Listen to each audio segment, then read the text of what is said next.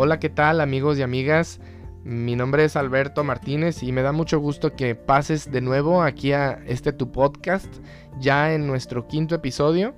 Y como lo, lo sabido, hemos estado viendo la primera carta del apóstol Pedro, en donde se nos ha enseñado eh, o se nos expresa, se nos expone en esta carta aprender a aprovechar las pruebas para conocer más a Dios, para reflejar más de Él y también cuáles son los fundamentos y las bases que nos van a sostener en medio de cualquier circunstancia difícil. Estas realidades de la palabra de Dios son, son de gran aliento. Entonces, me gustaría saber qué te ha parecido los episodios anteriores, lo que te hemos compartido. Este, exprésanoslo, compártenoslo a través de las redes sociales de la página con mucho gusto ahí podemos escuchar algún audio que quieras mandar por Instagram, algún, alguna expresión, algún mensaje, este, y sería, sería muy útil este, también escuchar sugerencias y comentarios acerca del podcast. Muchas gracias. Entonces, pues vamos a dar tiempo para, para expresar lo que sigue. En la porción que nos quedamos, el episodio anterior fue el capítulo 2 y vamos a, a empezar ahora en el capítulo 2, versículo 4. Ok, pues quédate con nosotros y vamos a empezar.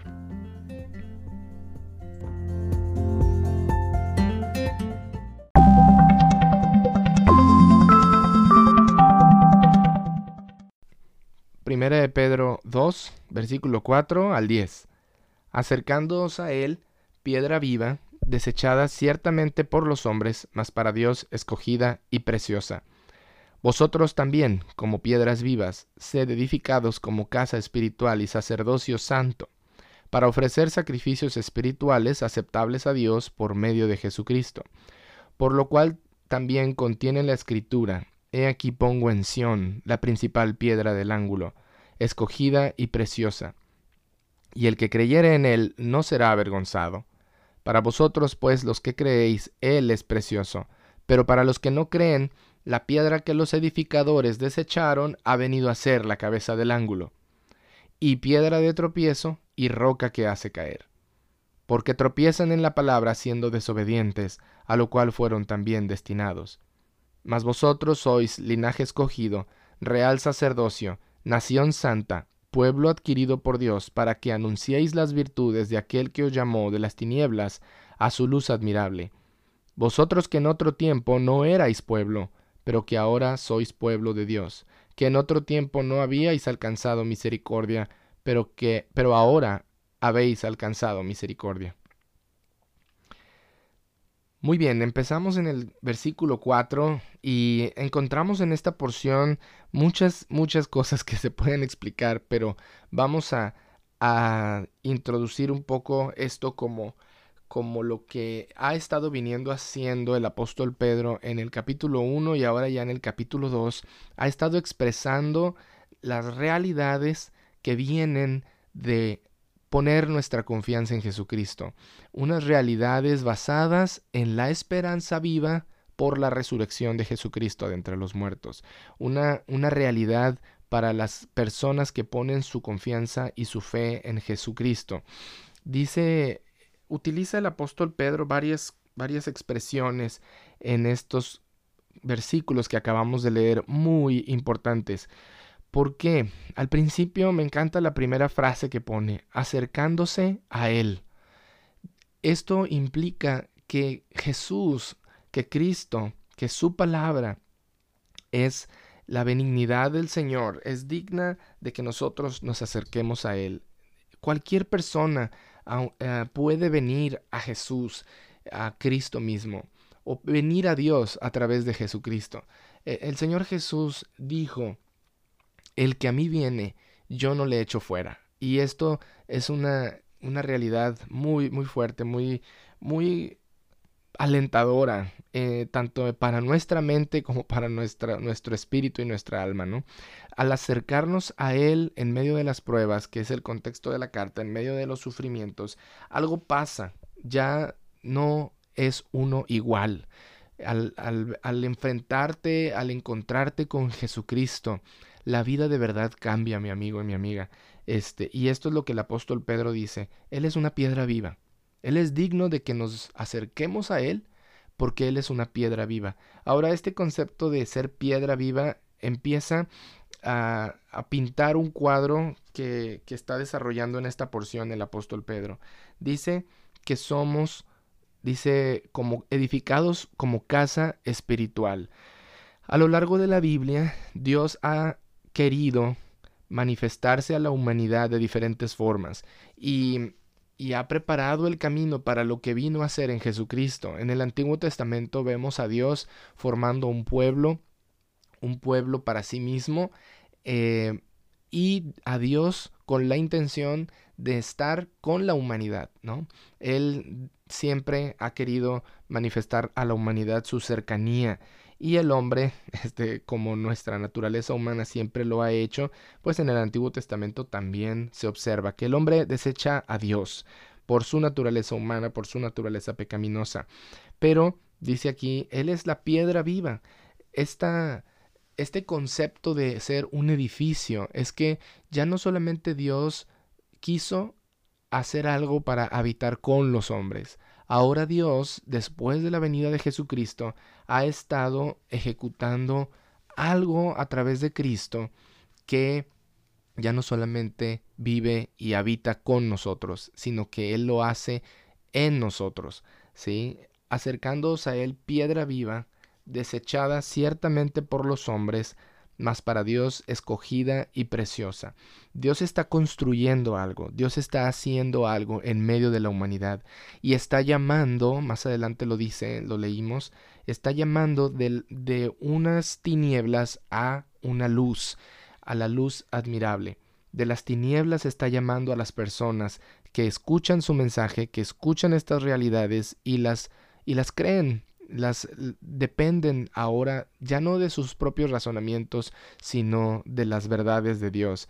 Él es esta piedra viva a quien podemos acudir en cualquier momento, sobre todo para nuestra reconciliación con Dios. Dios quiere que nos reconciliemos con Él, estando separados de Él, pero dice, acérquense a Él, piedra viva, que los hombres ciertamente han desechado. Históricamente, cuando Jesucristo vino, aquí a esta tierra, lo que pasó fue que sí, hubo un grupo de personas que le recibió, pero hubo la gran mayoría de las personas le rechazaron, le crucificaron y, y, le rechazaron. Dice, desechada ciertamente por los hombres. Y hoy en día también este, hay muchas personas este, que, que rechazan el Evangelio, que rechazan la palabra de Dios, que no están dispuestos a ceder su voluntad a las maravillas que Dios ofrece ya no a un sistema humano, ya no a una religión, no es de nuevo lo volvemos a decir, Dios quiere que nos acerquemos a él a manera de una relación personal con él, no a manera de una religión. Entonces, dice aquí desechada por los hombres, mas para Dios escogida y preciosa. Dios ha escogido a Cristo para ser el fundamento de nuestra fe, el fundamento de este edificio. Es una piedra preciosa. El, en cualquier construcción se utiliza una piedra angular, en aquel entonces más que ahora que se construían los edificios con piedras grandes. Hoy en día se pone una base de concreto sobre un edificio o se ponen las bases en diferentes columnas, ¿no? las, arquitecturas son diferentes a lo largo de la historia, pero en aquel entonces se veía una piedra angular que a partir de esa piedra se iba edificando cada edificio, ¿no? Y, aquí también Dios quiere construir un templo en su pueblo, ya no un lugar geográfico donde habite Dios, sino que ahora dice quiénes son las piedras vivas, ustedes, los que han puesto su confianza en Jesucristo, los que ponen su confianza en Jesucristo, dice el apóstol Pedro, ustedes también, como piedras vivas, sean edificados como casa espiritual. Entonces, Él es piedra viva, al acercarse a Dios, cualquier persona que se acerca a Dios por medio de Jesucristo, cambia su naturaleza. Ya no es una piedra cualquiera, ya no es una, una, una piedra este, que no tiene valor, ahora es una piedra también escogida, una piedra viva, igual que Jesús. De nuevo este concepto de que Dios nos hace participar de su naturaleza a los que ponemos nuestra confianza en Jesucristo. Por eso insistimos mucho en esta necesidad de todos los seres humanos, que pongamos nuestra confianza en Jesús para recibir esta naturaleza nueva. Entonces, Él nos hace parte de este edificio, parte de este plan que Él está haciendo en la humanidad, escogiendo un pueblo para sí mismo en donde habitar, un, edificio en donde habitar, casa espiritual, dice ahí, vosotros también como piedras vivas sean edificados como casa espiritual, sacerdocio santo. Aquí está otro concepto, otra otro cuadro, vimos el cuadro de la casa espiritual, de un templo espiritual que Dios está construyendo con cada persona, no con un edificio geográfico, sino con cada persona que pone su confianza en Jesucristo. Y ahora estas personas que también ponen su confianza en Cristo, tienen no solamente la participación de la naturaleza de Dios, sino que también la responsabilidad y un privilegio de servicio a Dios en adoración, sacerdocio santo. E, el sacerdocio en la Biblia eh, es muy amplio, es un tema muy, muy amplio que, que haríamos bien en, tomarlo este, en cuenta para otra, otra serie, este, pero el sacerdocio santo que se refiere aquí el apóstol Pedro es un sacerdocio que ya no es como el de una religión, ahora un sacerdocio es, es espiritual, un sacerdocio espiritual donde cada creyente tiene la responsabilidad y el privilegio de acercándose a Dios, ofrecer a Dios, aquí es lo que dice el apóstol Pedro, sacrificios espirituales aceptables a Dios por medio de Jesucristo. La Biblia habla de varios sacrificios espirituales y yo quiero mencionar por lo menos tres sacrificios espirituales. Hay más, pero, pero en la Biblia vemos en Romanos capítulo 12 un sacrificio de un sacrificio vivo, dice ahí. Sacrificio vivo, dice el apóstol Pablo en Romanos capítulo 12, versículo 1 y 2. Os ruego, hermanos, por las misericordias de Dios, que presenten sus cuerpos en sacrificio vivo, santo, agradable a Dios, que es vuestro culto racional. Venir a Dios y decirle, ¿sabes qué, Dios? Tú eres digno de que te entregue mi vida porque Cristo murió por mí en la cruz, porque Cristo dio su vida y yo quiero entregar mi vida. Esta persona viene a ofrecer su vida porque hemos encontrado en Jesús que Él es digno de toda nuestra vida. Ese es un sacrificio espiritual, un sacrificio vivo que constantemente estamos poniendo a Cristo en primer lugar en nuestra vida y diciendo yo me ofrezco a Él, renuncio a mí mismo para aprender de Dios la vida que Él quiere que yo viva. Es un sacrificio vivo, dice ahí. Y otro sacrificio es el sacrificio del servicio. Hay, hay, sacrificio espiritual, este, dice el apóstol Pablo también en otra de sus cartas, que hay servicios eh, materiales que se pueden utilizar para la obra de Dios y, y damos algo de lo que tenemos, damos pan al hambriento, damos ropa al que le falta ropa, damos este algo que tenemos para suplir la necesidad de otra persona. Entonces es el sacrificio del servicio y también dice el Señor Jesús, por cuanto lo hiciste a uno de estos mis pequeños hermanos, dice, a mí lo hicisteis si haces algo en beneficio del pueblo de Dios o de tu prójimo, ¿no? Es un sacrificio espiritual a Dios. Traes a Dios algo para ofrecerle de lo que tienes, de los bienes materiales que tienes o de, las capacidades intelectuales o, habilidades que Dios nos, nos ha dado como, como personas, este, traemos y hacemos algo en beneficio de alguien más. Dios lo ve como aceptable. Y el tercero que quiero mencionar es otro que está en la palabra de Dios en diferentes partes. La Biblia le dice, le llama fruto de labios que confiesan su nombre, un sacrificio de alabanza. Es en, en ocasiones donde es difícil alabar a Dios. Circunstancias en nuestra vida vienen donde volteamos y decimos, ¿sabes qué, Dios? Se me dificulta venir a, decirte gracias por esta circunstancia que está en mi vida.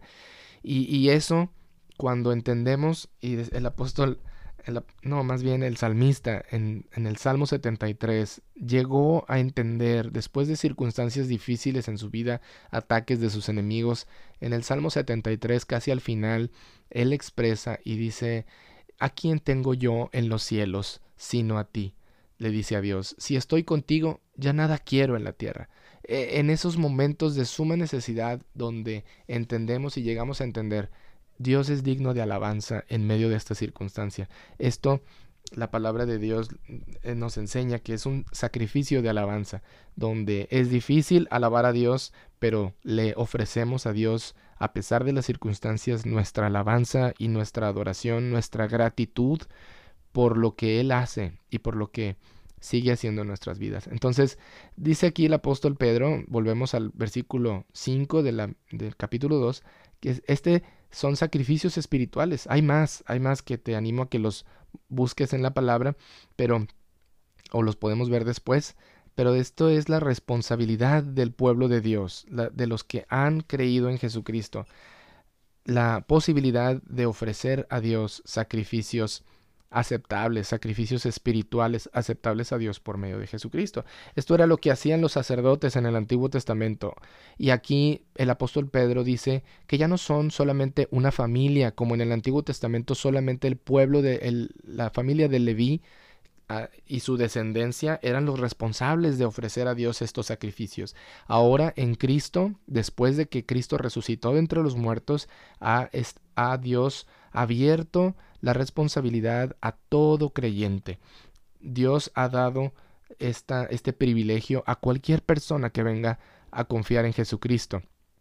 La posibilidad de acercarse a Dios, interceder por alguien, servirle a alguien y darle a conocer a Jesucristo. Cualquier persona este, puede hacerlo. Cualquier persona ahora es un sacerdote, este, un, una persona que puede ofrecer a Dios al haber puesto su confianza en Jesucristo, ¿no? Entonces es lo que dice aquí el apóstol Pedro, ustedes también, como sacerdocio santo, para ofrecer sacrificios espirituales aceptables a Dios por medio de, Jesucristo.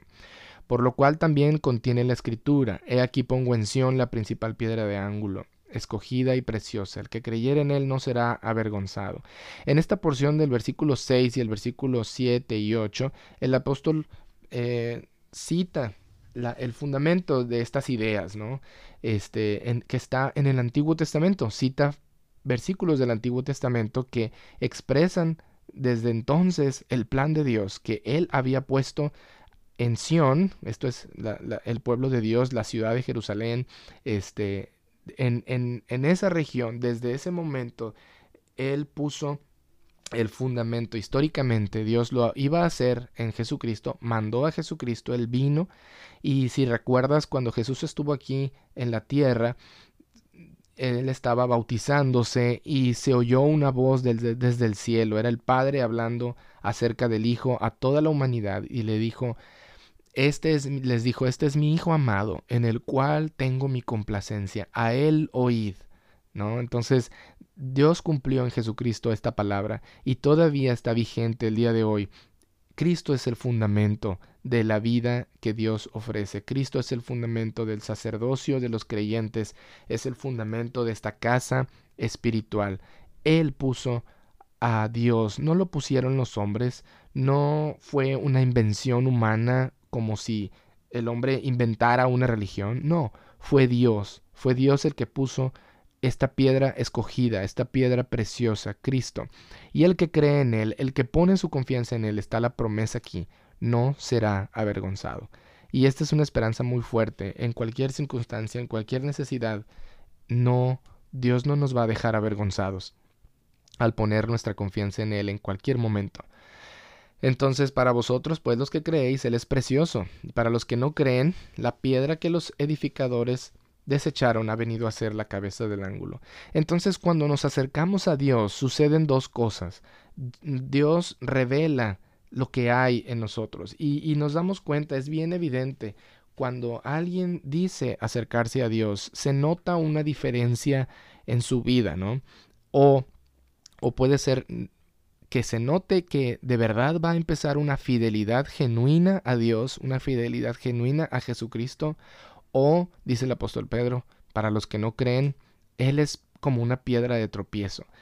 El, acercarse a Jesucristo va a hacer una, va a tomar un rumbo en su vida que lo va a hacer caer, que lo va a hacer caer a una condenación, a un, a un estilo de vida diferente. Aquellos que rechazan a Cristo van a sufrir, por así decirlo, las consecuencias espirituales de rechazar la piedra escogida de Dios. Entonces, Él es piedra de tropiezo para los que no creen, es roca que hace caer a las personas que creen. Entonces es bien evidente, vas a ver en tu propia vida quién es Cristo para ti. Él es precioso, Él ahora en tu vida lo vas a poner en primer lugar sobre todas las cosas en tu vida o tú mismo te puedes dar cuenta si Él no es la prioridad en tu vida. En realidad acercarte a, Cristo es una carga, es, es, un tropiezo de que, ah, no quiero hacer esto, es, ah, es que no puedo, Él, ah, sí, lo pones en segundo lugar, ¿no? Empiezas a generar excusas, empezamos a, a, a poner argumentos en el que podemos decir, este, mm, pues sí, Cristo es importante, pero yo tengo también otra forma de ver las cosas, ¿no?